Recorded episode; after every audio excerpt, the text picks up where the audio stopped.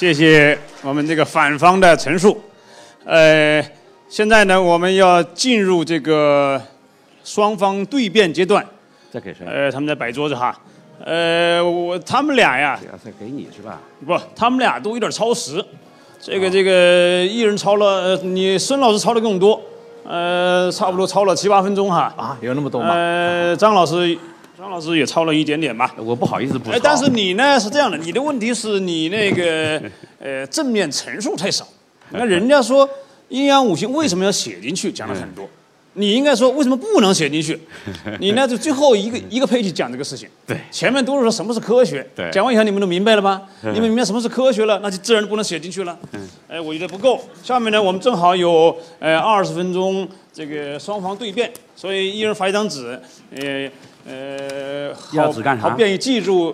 要记住对方的问题啊？那不需要，对对，是要记一下。那么现在肯定不需要，要说你说需要吗？不需要。行。你你你你们俩谁先开始？就是要要互相提问，就是要要。你在单子上说一个一个的问，还是说都都可以随便？不，你让谁提问谁提问。那就先先先请那个你反你反方吧。啊，你反方嘛？好，你说你你刚才讲了，呃，为呃为什么不能够纳入，对吧？对，那个已经讲过了，就不再讲了。哎，不再讲。你在针对他的这个对这个 PPT 啊，你提问题。对，其实他的 PPT 我忘了说啥了，但我就 我就只记得非常精彩，我就只记得非常精彩。那你是不是他是不是你帮你说服了？我我记得他提了，因为呃我我本来以为咱们今天只说阴阳五行，但是我记得小纯报告里面讲了天人合一，对吧？当然这两件事情是连在一起的，也也都非常重要。呃呃，我想替杨振宁先生提个问题。呃，因因为杨先生前一段时间哈，呃，非常高调的呃批判过天人合一，但呃把周易给给彻底批批判了。他的观点是这样的，他说，呃，他想回答李约瑟难题，他的回答是，他把这个问题给了易经，他说正是易经。使得中国没有产生现代科学，而这里面的关键是天人合一。为什么呢？他说，从古希腊的科学开始，也就是吴教授言必谈的那个东西，从那个地方开始，逐渐的就把人和自然给区分开了。这样，人把自然作为一个独立的、和人无关的一个东西来研究，否则就没有办法得到独立的科学规律。这是现代科学能够最终。到今天的一个根本的原因，就是把人的因素从这里面剔除出来了。如果每个人你的影响又影响到这个规律，这件事情没法做。所以，但是呢，天人合一就把人给放到了自然里面，你就摆脱不了和自然的这个关系。所以，因此你就没法去研究自然。这是杨先生的观点。啊，我不知可否。我请问小纯。呃，能否对杨先生的这个观点进行一下批判？好，请请孙老师回答。好好，这个这个问题好好难啊！但是我我想啊，刚才确实这个杨先生这个杨杨杨他的问，他提到了中国古代哲学里边非常关键的一个问题，就是《周易》以及周这个天人合一的这个东西。但是呢，我对这个。李约是问题啊，中国古代没有为什么没有产生现代科学？刚才双楠讲的我都同意，确实现代科学表现出来的特点确实是古希腊的东西。我们要研究，我们要认识现代科学，我们当然要了解希腊精神。但是我有一点不同的看法，就是实际上历史的发展，它是不是现实的现代在这的就一定是必然的？有没有可能有其他的途径？这是我们必须要有一个开放的心态来看的啊。那但是我们回到这个杨先生的这个话题，我其实不太同意他的看法。周易，他其中他说到了周易里面的这个卦呀，都是这个单音节的字，就是甚至就是说中国的汉字，中国由于都没有办法，好像来发展这个现代科学。那这样来看的话，那就是中那中国要想现代化的话，那只好把中文也给这个废弃掉都完了。所以说，我觉得关键，古代科学没有发展现代科学，不是这个，不是这方面的原因，不是说中国人有天生这样的语言上的障碍，基因，呃，这个这个基因上是不能那个，而是更重要的是一个社会政治的原因。刚才双楠提到了特别好的一点，就是说，你看，辩论好像是诡辩，好像就诡辩中，像中国古代只讲诡辩，所以说不讲真理。其实恰恰这一点，辩论是希腊的最大的特点。我们所有什么主张，我们就在台上，他们在希腊人就互相辩。正是因为这样辩，所以他的逻辑就要发展。中国就不需要辩，皇帝说了算，下面的人，皇帝领导拍板了，下面的人属于只有同意。所以在这种情况下，还谈什么逻辑啊？所以这样的学问是发展不了的。所以说，我觉得是中国主要是社会政治的原因，不是我们天生语言，不是我们天生中国人就天生就产生不了呃这个近代科学。所以说这一点，我是我是这么来看的。你你是回避了这个所谓的天人合一，是不是必然导致这个缺乏规律，是吧？哦，这个这个可以啊，这个这个我刚才这个我我忘记掉了，当当然是我不认为，哎，实际上我们人生在宇宙当中，宇宙生人，我们是人是宇宙的一部分，你想隔离是隔离不开的。这个我觉得康德在讲科学的时候，我们认我们的认识怎么样发生，这个认识怎么可靠，始终是强调，就是说我们人和人和主观是客观，你是不能分割的啊，你是。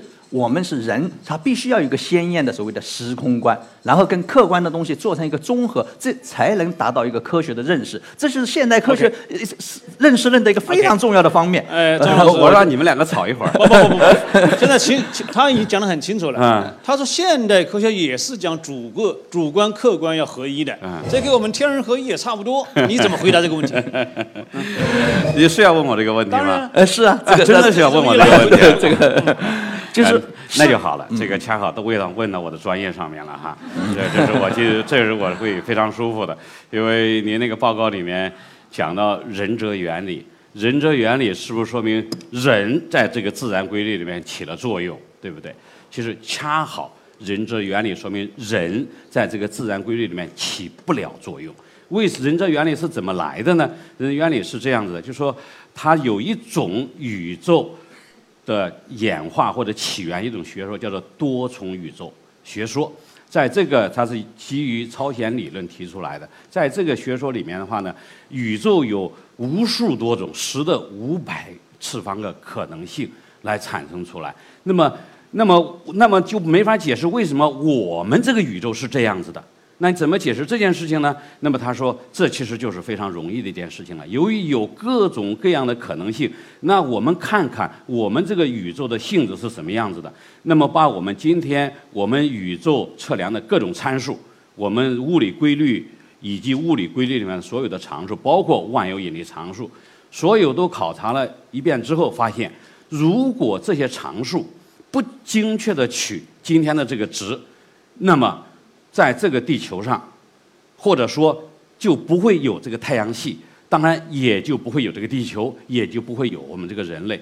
换句话说，在他那个模型里面的话呢，有各种各样可能的宇宙，也有各种各样可能的智慧，恰好在这个宇宙里面，适合于这种智慧存在。所以这个和你的选择是没有关系。所谓仁者，并不是人的选择，而是说恰好在这个里面。在这个宇宙里面，我们是这样子的。那么我们能够问这个问题，也的答案就是说，那么因为我们能问这个问题，所以有这个宇宙在这。人家讲的不是人则原理，哎，他他他讲天人合一的一个例子的时候，用的人则原理，说现代科学对人则原理的应用。啊，这对天人合一的应用是仁者原理，所以其实不是。我能，嗯，我能，我能，我能，啊，对，当然这个双南教授他是搞这方面的，呃，我呢是只为从科学史的角度了解一点。其实你讲的对，当然人不可能对已经发生的宇宙做出做出选择，但是它作为一种观念、一种认识，就是相当于天人必须要合一的这种认识，它使得我们能够提一些新的问题，比如说就可以说你刚才就。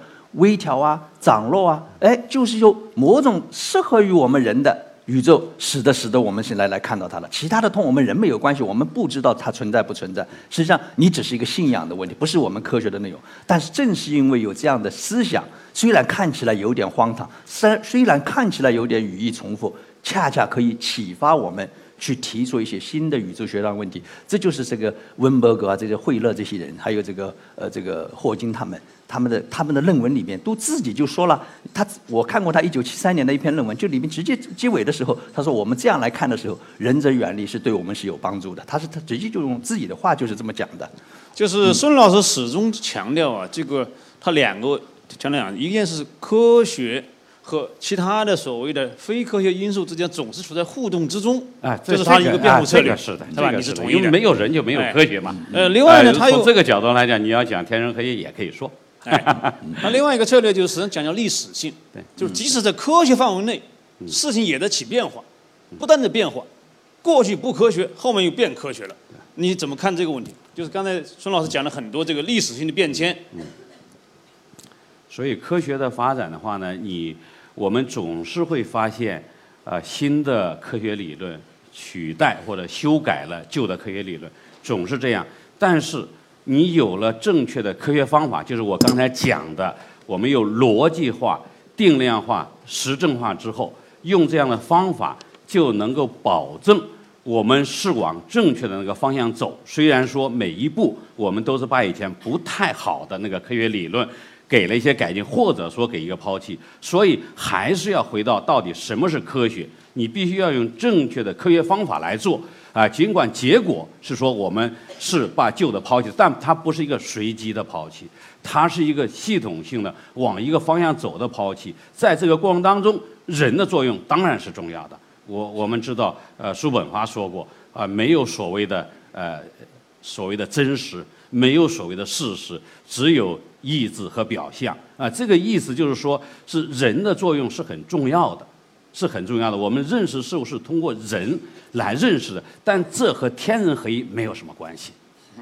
你的意思就是说，呃，科学的理论和科学的结果是可以变化的，但是科学的方法是不变的。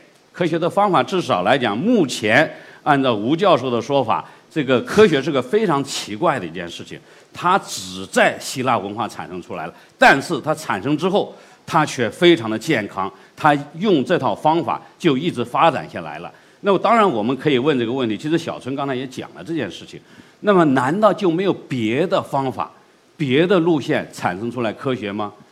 我不知道吴教授怎么回答这个问题，但是事实是没有发生这件事情。我不知道吴教授怎么说这件事情。嗯，那这就问题就来了，就是孙老师刚才用的是中国古代科学，对，他的思想方法理路。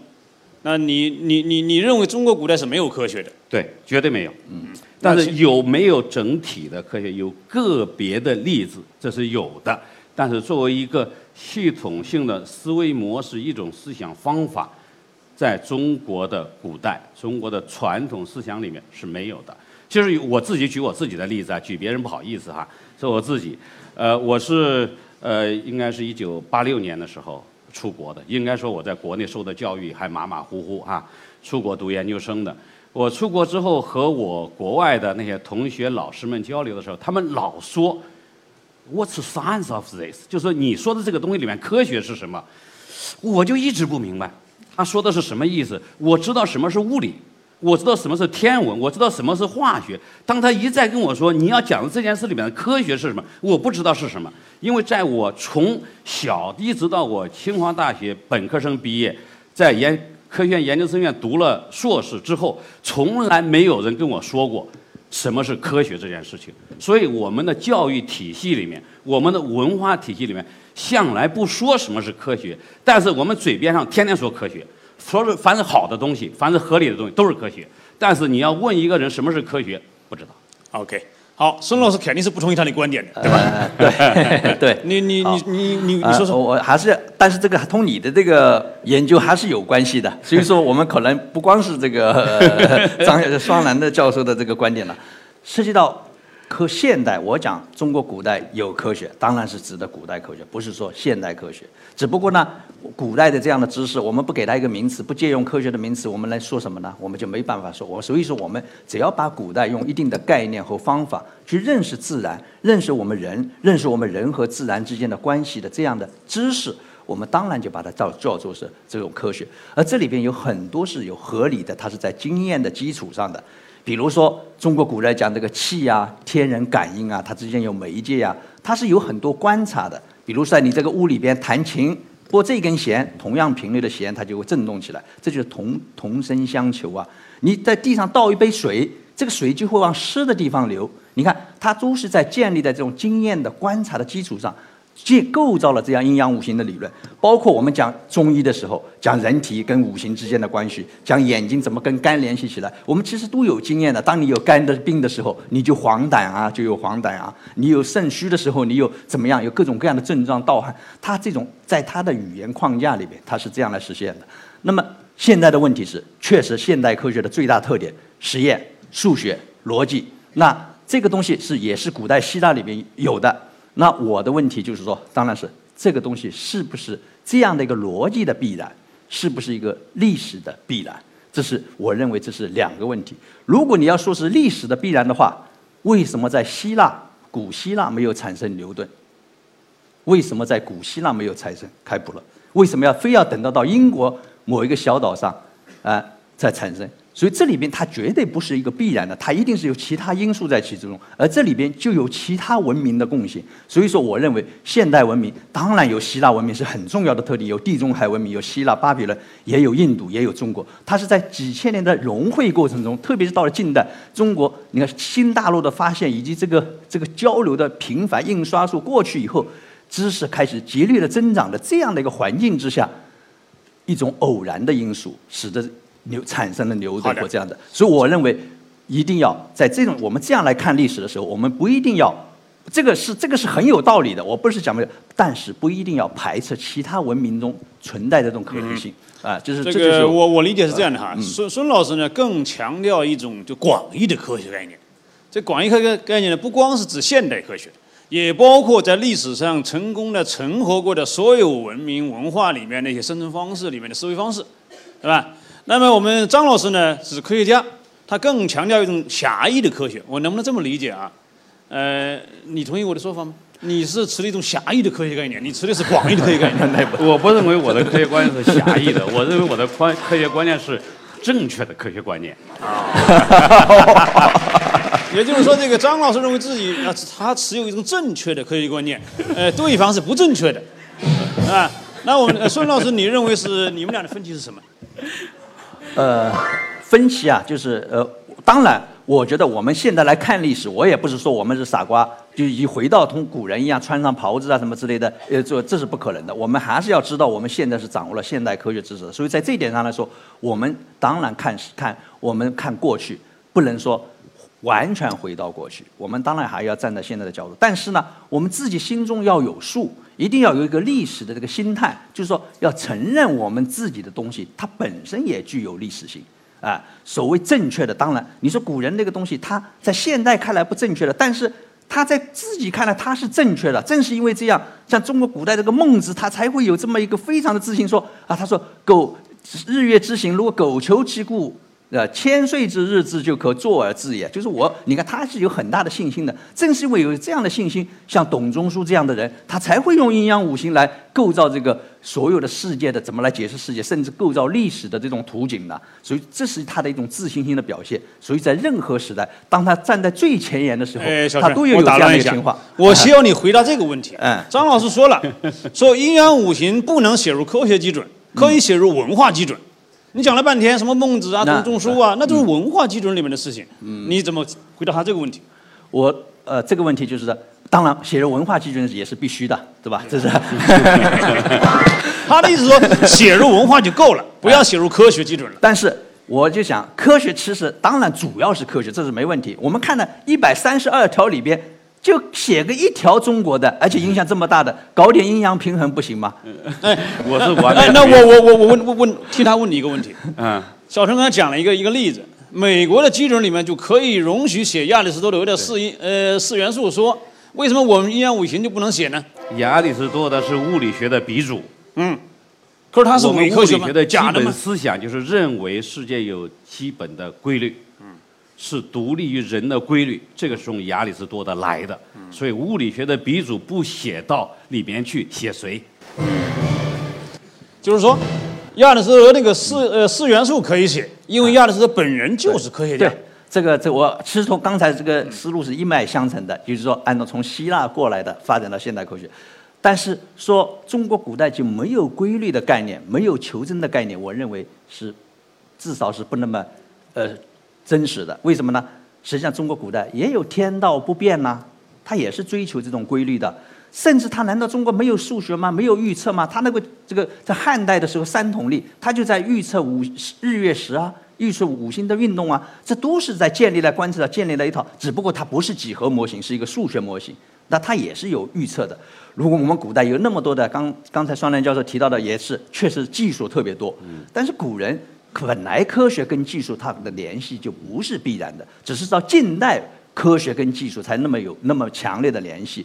我们古代搞出了那么造出那么好的宝剑，是吧？冶金技术那么发达，难道这些都是靠碰运气做出来的吗？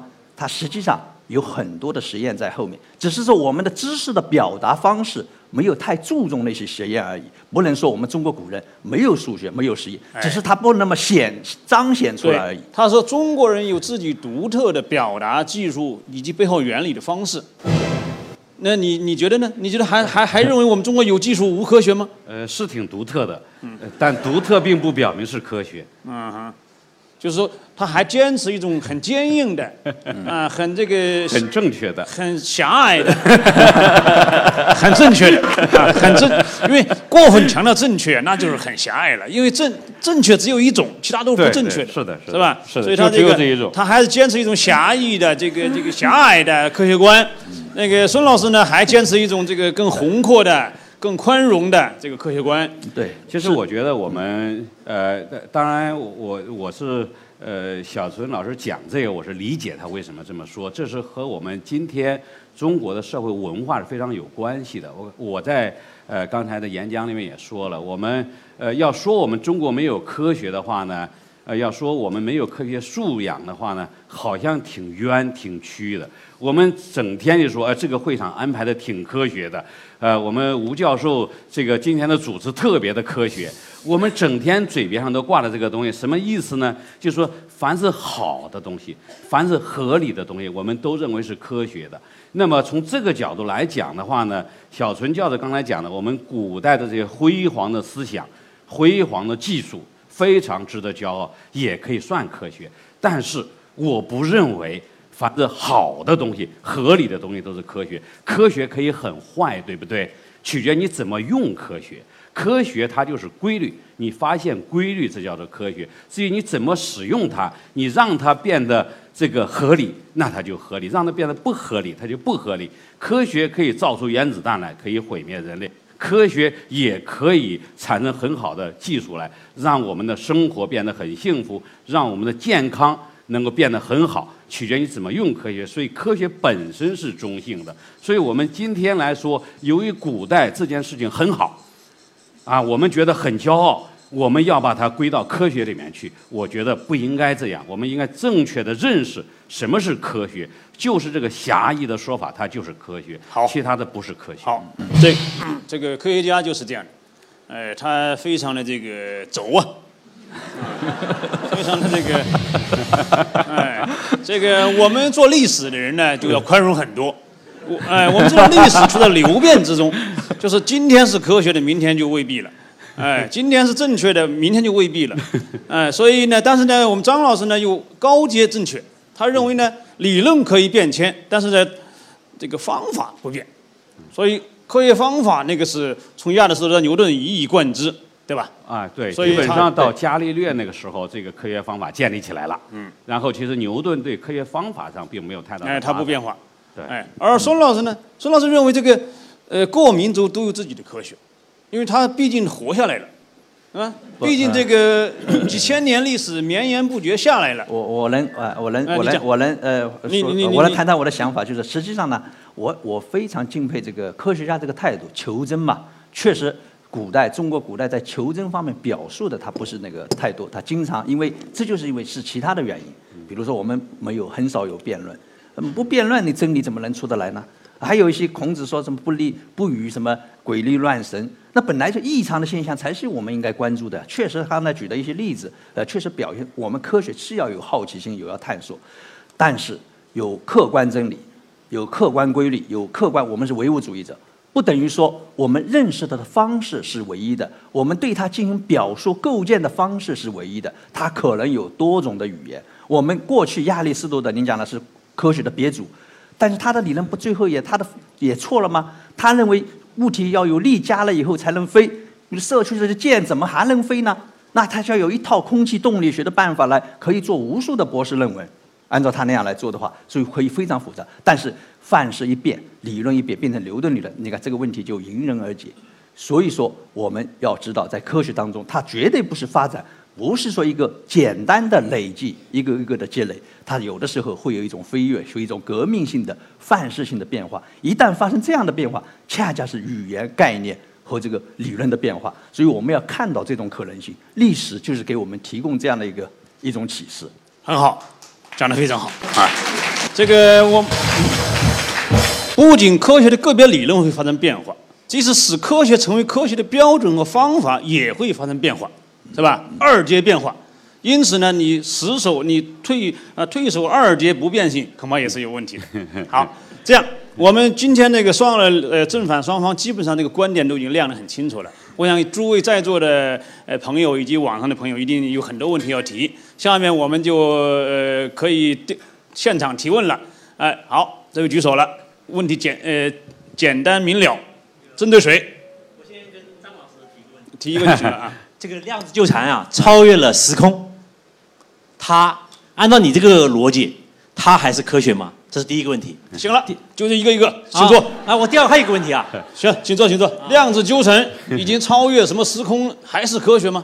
呃，我不知道潘建伟今天是不是在看直播啊？我要说不是，他会把我掐死。当然他是，他是我们这是首先量子力学理论，在一在一开始的时候，爱因斯坦认为它不自洽，他看起来有量子纠缠，是爱因斯坦质疑量子力学理论的时候提出来，好像有如果量子力学理论，这是这个理论是基于实验。是基于我刚才讲的科学方法、逻辑化、定量化、实证化建立起来的，那是一套科学理论。那爱因斯坦说，你这是一套科学理论。那么如果按照你这个理论，如果是自洽的话，那么就会出来有量子纠缠这样的诡异的现象。他说这样的现象违反狭义相对论，没法理解。那个也是科学，这个也是科学。当然，爱因斯坦认为我的科学比你的科学好。对不对？如果你的科学和我的科学对不上，它并不说量子力学不是科学，只是说量子这些可能哪有问题需要修改。但是实验证明量子纠缠现象是成立的，所以在这个方面，爱因斯坦质疑量子力学没有成功。所以在这个我刚才讲的科学的这个三个呃这个要素，它的规律、它的目的、它的精神、它的方法上面，量子力学。完全的符合，没有不缺一条，所以它是科学。但是我们不理解量子纠缠背后的道理是什么？为什么有量子纠缠？所以量子力学还需要发展。所以这是我的回答。好的，谢谢。呃，等会儿，呃，其他其他的再问一个那个那个呃孙老师的，谁有孙老师的问题？那你。好，孙老师您好，其实我想问一下，您刚才说了那个两位老师都同意阴阳五行是非常伟大的理理论，也是对古人来说非常有意义的理论。但是我想问您，您会不会，您有没有这种感受，是阴阳理论它只是通过个别的实证和体验的？根据再加上很多伟大的先哲他们主观的智慧，然后构架的这样一个理论，然后他们的智慧已经超越了大部分没有知识的人，所以这个理论已经伟大到完全在古代中国完全自洽，能够解释一切不和谐的矛盾，使得它反而成为了一个桎梏，桎梏住了中国人发现问题，然后质疑问题，从而不断的改进。这个你的问题是什么？你你你的问题？我就觉得阴阳理论过于过于宏伟，或者对于古代人来说，他那个主观性或者具有诡辩色彩的正确性太强了，反而至于你的问题是什么？你不要老说你认为你认为，我就我就问老老师有没有会不会觉得阴阳理论它就是太伟大了，所以制约了它成为现代科学的可能？呃呃，你讲的是有道理的，就是说是 是这样的。呃，这个确实阴阳五行，我没说它是伟大，我只说它是古人的范畴，它影响特别大，它确实也发挥了非常好的一个作用，应用非常的广泛啊。呃，那么正是因为它为什么会出现你刚才讲的这个包罗万象而而不矛盾呢？好像这个确实同科学理论是有点不一样的，因为科学理论按照波普的理论，就是说你必须要具备可被证明证伪的可能性。如果什么事情都放到你堆到这里边来，那当然就，那这个你这个理论当然就，但就不是一个科学理论。但是我们讲的现在讲的不是说阴阳五行是从现代的科学理论是一回事，不是，而是说在我们在做科普宣传的时候，我们要了解古代曾经存在这样的方式，而且它起了很大的作用。它是它表现的不是像现代科学非常具体、非常分析到位的一个呃定量非常明确的一个，它有模糊，确实有模糊性。但是它是古人的认识方式，它是在在 fundamental very fundamental 是非常基础的这个。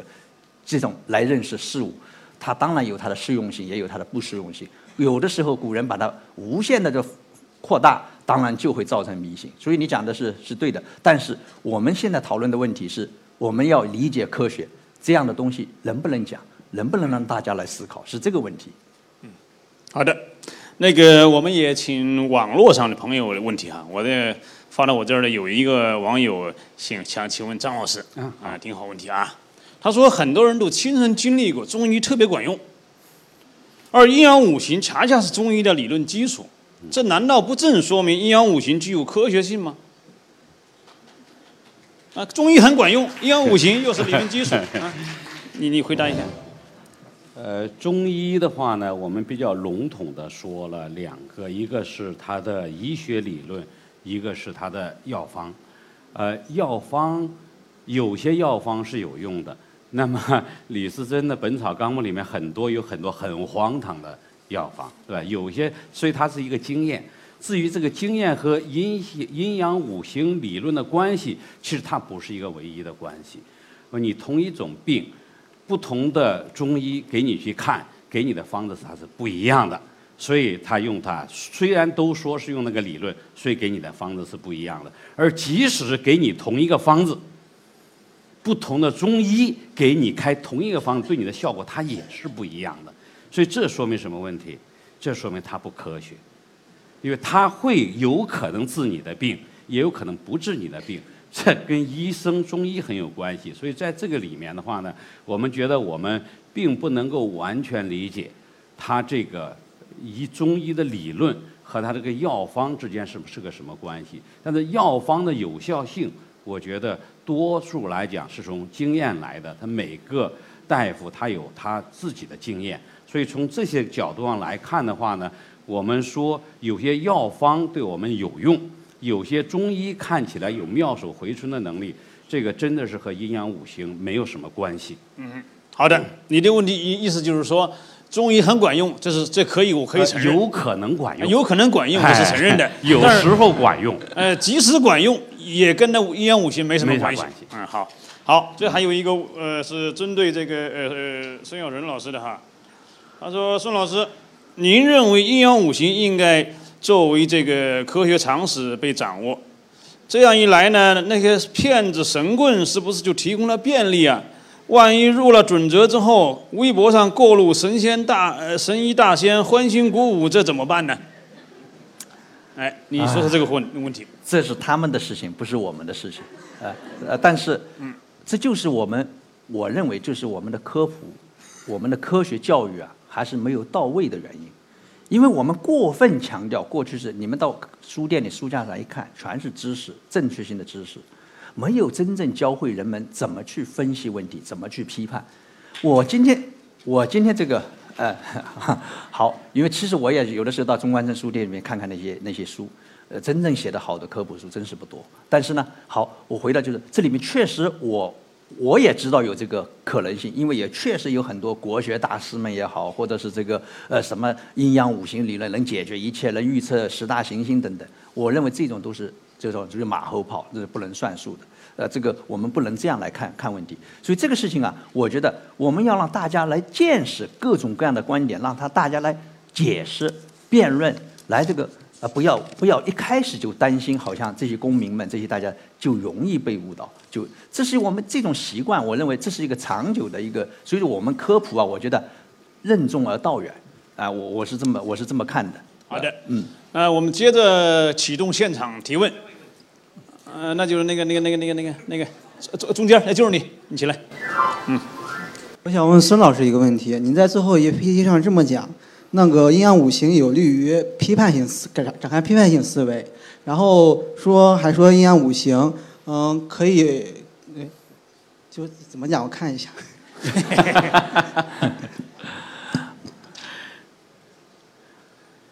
你就提问就完了呗，你不那个知识背景不用介绍了，这样我们呃效率高一点。他那个可能也是从网上增来的问题，在看手机。啊，你是女朋友给你的问题。啊，哦，PPT。然后你还说十八岁以上公民具有独立思判能力，不会被误导。是，那你的潜台，我问题是，你说这两句话的潜台词是不是你觉得那个阴阳五行就不是属于现代科学的范畴？呃，是啊，它不是现代科学的范畴啊，但是它是古代科学、古代思想的范畴，这是这是要肯定的。但是它可能，它可以，我们好好的了解它，它可能启发我们对科学的新的思维。比如在现在在脑科学里边，在医学里边，很多人写文章就用什么 “in and yang of 什么什么什么 neural degeneration” 这样的这样的文章，那他不是在从中得到启发吗？所以说我的意思不是说阴阳五行就写进去就不会误导了，不是这个意思，而是说我们在科学传播里边要允许这样的不同的东西，而且这个东西是我们在中国在讲，我们中国这么阴阳五行这么有影响的东西，而且产生了这么多的经验，刚才讲的中医的经验，我们在科普里边让大家知道，我觉得是没有坏处的，只有好处没有坏处，我是这么想的。嗯好，谢谢。呃，那个女士，哎，女士，女士，哎，那个，我觉得刚才第一位那个观众的问题很犀利，我把我这机会让给他，我想再听听他问第二个问题，好吗？啊，哦，来来，我问吴老师，他们讨论了半天啊，就是在讨论该不该进入基准的问题。那么基进入基准的东西，难道只有张老师？我是自然科学的人，我认同张老师什么是科学。但是在写了基准的时候，难道只允许写了现在按照你那个逻辑认可的科学知识和规律吗？不一定。就是我们要讨论什么是纳入基准，有意识科学的思维方法也是可以进去的。阴阳五行是一种辩证的思维方法，它也许不可以不能给你具体指导，但是这种思维方式也应该进去。所以我赞同把这个写进去，不是因为赞同它，就是现代自然科学上的自然科学。说你的问题是给谁的？我是给这个张老师的，对还还给你的，你是主持人嘛不用 给我，应该引导他讨论应该讨论科学基准里面应该包含什么内容，好，这不全是知识啊。OK，行了，你的意思就是说，那个基准本身不光是知识正确，呃，方法启发性也很必要。张老师怎么回答？对，我觉得阴阳五行从思维方法上来讲，从今天我们对科学的理解来讲，它对于我们来理解科学、来发展科学研究科学都没有任何的好处。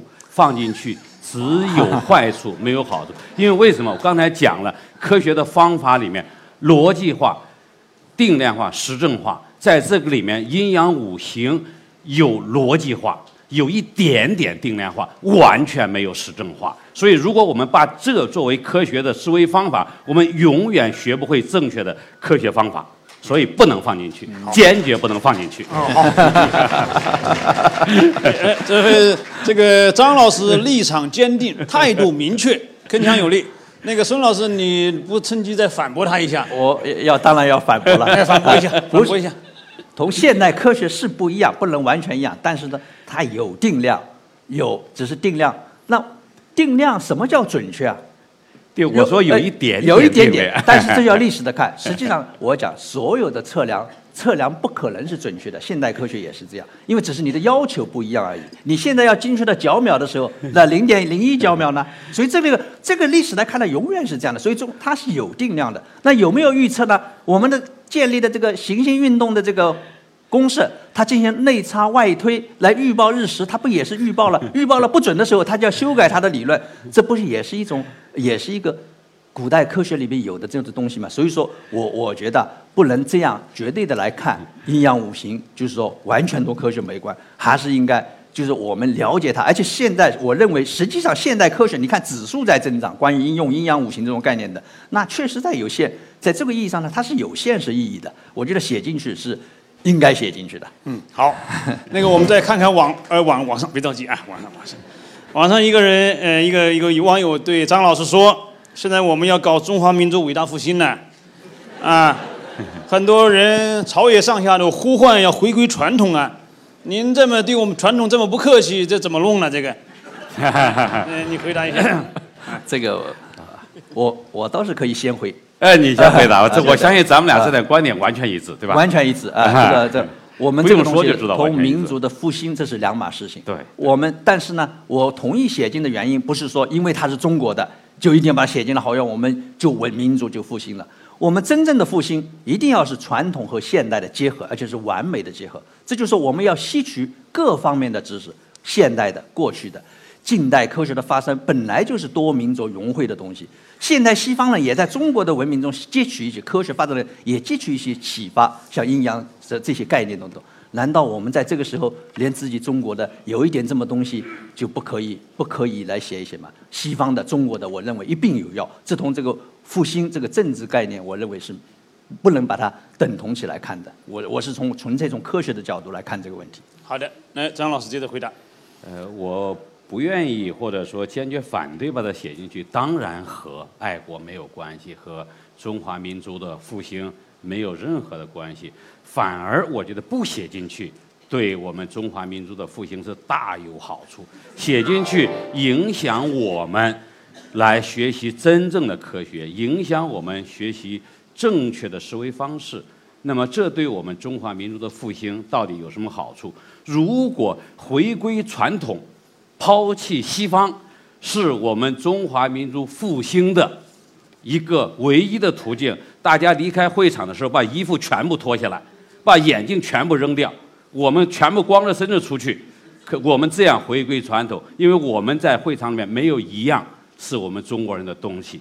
我们我们利用西方的东西，学习西方的知识，我们对我们民族的复兴有什么坏处？如果说我们要想得到更好的思维方式，我们要我们有更好的科学素质。说这个公民素质基准、科学素质基准是干什么的？希望大家有更好的科学素质，那么我们有更好的办法让大家学习好的思维方法，而不是来学习阴阳五行。它有一些好的东西，但不是我们今天的最好的选择。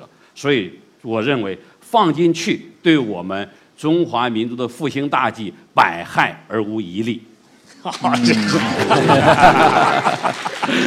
好 好，我要说的绝对一，点，我们小孙才再来来来好。那位，哎最边上那个，哎，呃，我想向那个问一下张老师，那个为官不怕事儿大，哎，是吧对对对，呃，张老师，那个刚才有一个问题您说比较模糊哈，就是关于中医的问题，我想跟您确认一下这一观点，我再提我的问题。您看过中医吗？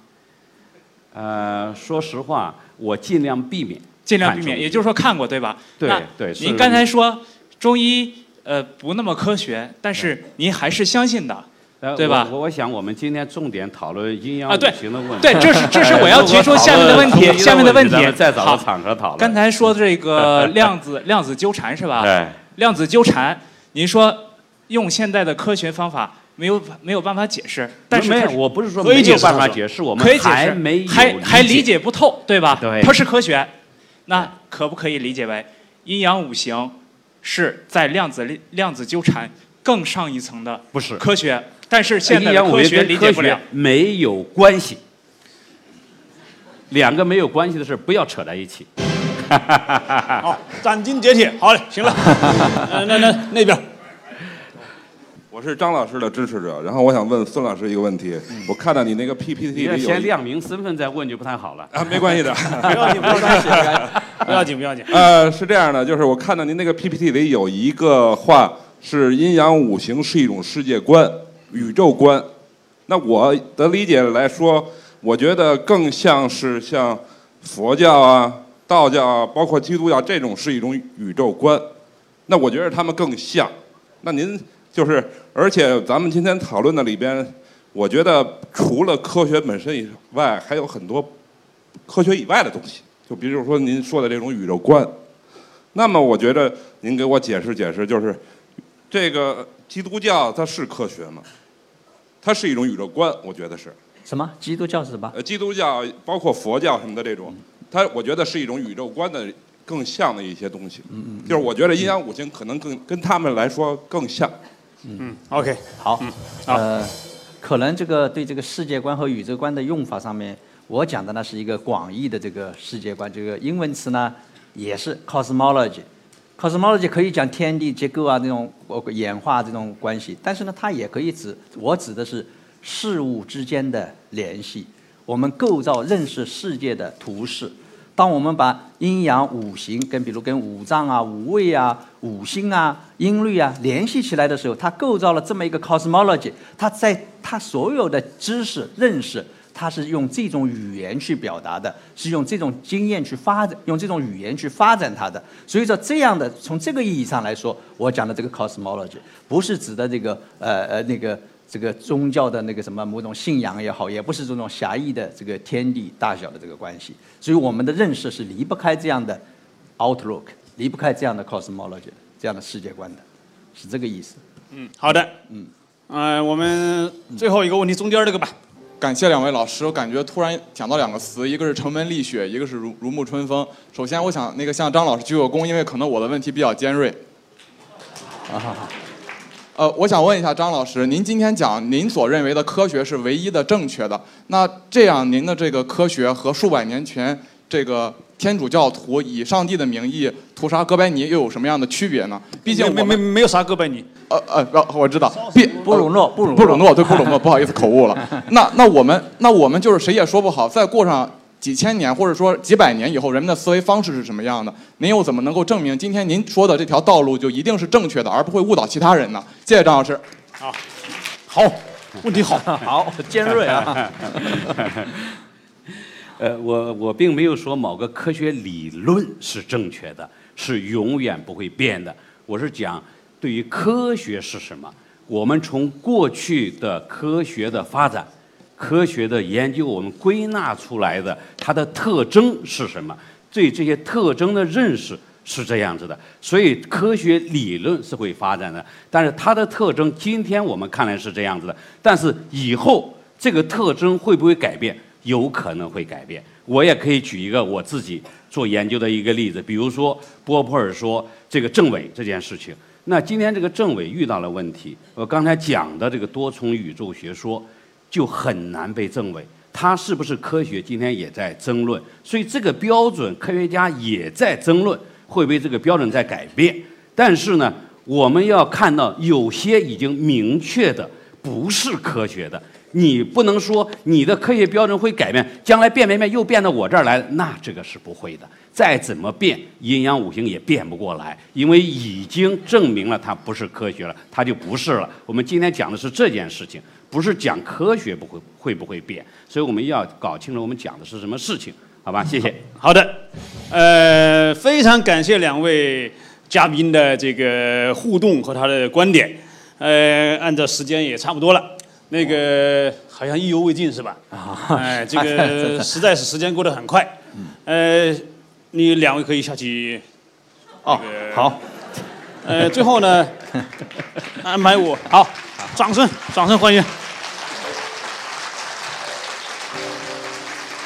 啊，谢谢，谢谢两位。今天的辩论和讨论呢，可以说是精彩纷呈。两位老师呢，都是呃专家啊，学是是国国际知名的专家。这个庄生南老师不用说了，是知名的啊高能物理学家。孙小纯老师呢，是知名的呃科学史家，国际知名的科学史家。呃，而且我发现呢，我们三个人还有个特点，我们的本科都是学物理的，啊，所以我们今天是三位物理背景的呃人呢一起来探讨。当然，今天呢是我是主持了，我并不，我也尽量掩饰我自己的倾向，啊。呃，事实上我们知道，一场辩论呢，我们特别是学术辩论，呃，取胜并不是目标，因为学术的问题啊，它是一个非常复杂的话题。事实上，刚才我已经呃有有所表示，就是。在孙老师和张老师之间呢，他们所争论的实际上是一个是科学吃科学的狭义理解的话，还是吃科学的广义理解？广义理解有广义理解的这个道理，狭义理解也有狭义理解的道理。问题只是第一个我们要搞清楚，你在讲科学的时候，讲阴阳五行的时候，你用的是狭义的观点还是广义的观点？你不能在狭义的意义上说阴阳五行也是科学，你不能在广义的意义上说阴阳五行也不是科学，那就不对了，是吧？我想是这是今天我们讨论的呃第一个收获，是吧？第二个收获呢，就是说，呃，这个我们作为个人，作为在不同历史时期，我们究竟是选广义的好，还是选狭义的好？这是这个问题，是吧？我们想过去，当我们中国人呢，这个积贫积弱，啊，这个急于赶超世界西方列强的时候，我们希望呢，更纯粹的狭义的学习科学，不要通过广义的科学来干扰学习狭义的科学。可是等到我们中国基本上学的差不多了，是吧？我们也能获诺贝尔奖了，啊，我们国力也很增长了，我们自信心也很强的时候，我们为什么就不能够再讲讲广义的科学呢？啊，也是可以的，对吧？所以我想呢。究竟持广义的观点还是持狭义的观点，可能有一个历史这个情境问题，啊，在什么时候说什么话，啊，有时候呢，在在我们中国普遍比较愚昧的时候，你还老强调广义的科学，那不是越越强调越糊涂吗？啊，在我们中国人很不错的情况下，你还是呃呃坚持那个狭义的观点，那不就也显得我们很小气吗？问题就在于，现在我们究竟处在一个什么历史时期啊？我们究竟是很不错呢，还是很不行的时期呢？这这就难了，这就难了。所以两方的争论其实背后都反映他们对这个时代的一个看法。很多科学家痛心疾首地认为，我们中国仍然落后。啊，在这个我们这个宇宙论的历史上，八七次大变革的时候，没有我们中国人的名字啊。你还讲广义的科学，你这是搅浑水呀！你这是耽误我们中华民族的伟大复兴事业呀！是吧？哎，可是呢，我们现在 GDP 第二啊，那马上也眼看快第一呀，啊，我们现在出国旅游的人数现在是好好几亿呀，啊，这帮人就出去玩又回来了。我们中国要是那么差的话，怎么出去还有人回来呢？是吧？中国民族现在很不错呀，很不错的时候，我们稍微讲一讲中国古古人的思想，有什么过分呢？那不过分嘛，啊，既然不过分，那我们不妨持有一点广义的科学观也可以嘛。啊，再说广义的科学观也不是全坏处嘛，啊，可以这个打开眼界啊，啊，可以帮打开思路啊，啊，顺便还弘扬一下中国祖国的民族文化呀，这不就是很好的事情吗？所以呢，我说呢，这个持广义的科学观还是持狭义的科学观，哎，都各有道理，啊，而且呢，他们背后的动机也都是很高尚和纯正的。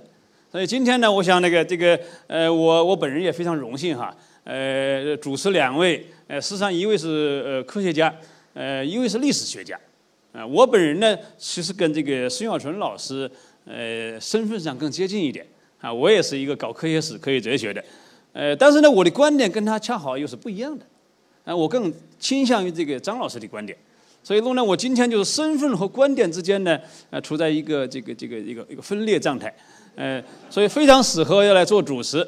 啊，这个主持当然，这个我这从来没有在这个这个网络上做过，第一次做主持，呃，第第第一次做没有做做做呃做的不一定好哈，呃，感谢大家，感谢在座的呃各位观众以及网络上的各位各各位网友啊，呃，这个尽管意犹未尽呢，呃，总是还是要结束的，天下没有不散的宴席，呃，最后让我们感谢网易新闻。